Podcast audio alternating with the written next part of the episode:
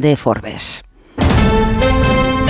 Noticias del deporte, Esther Rodríguez. Real Madrid, Barcelona y Atlético de Madrid vuelven hoy al trabajo tras las vacaciones de Navidad con la vista puesta en la jornada 19 de Liga con la que se estrena el fútbol en 2024 del 2 al 4 de enero. Ancelotti, cuya renovación con el Real Madrid puede estar más cerca de lo previsto, empezará a recuperar efectivos en este primer entrenamiento. De hecho, Mendy y Güler, dos de los muchos jugadores lesionados, anticiparon la vuelta de vacaciones y ambos deben estar disponibles para el partido frente al Mallorca, como Carvajal y Camavinga. Además, Vinicius parece que acortará los plazos de recuperación y podría tener minutos también en ese primer partido de liga. El objetivo es que el brasileño pueda jugar la Supercopa que empieza para los blancos con una semifinal ante el Atlético de Madrid el 10 de enero. También regresa al trabajo ese Atlético de Madrid y el Barça con la incorporación de Vitor Roque, mientras Marcos Alonso decidirá junto a los médicos si pasa por el quirófano para solucionar sus problemas de espalda como ha hecho Ter Stegen. Y la pregunta que les formulamos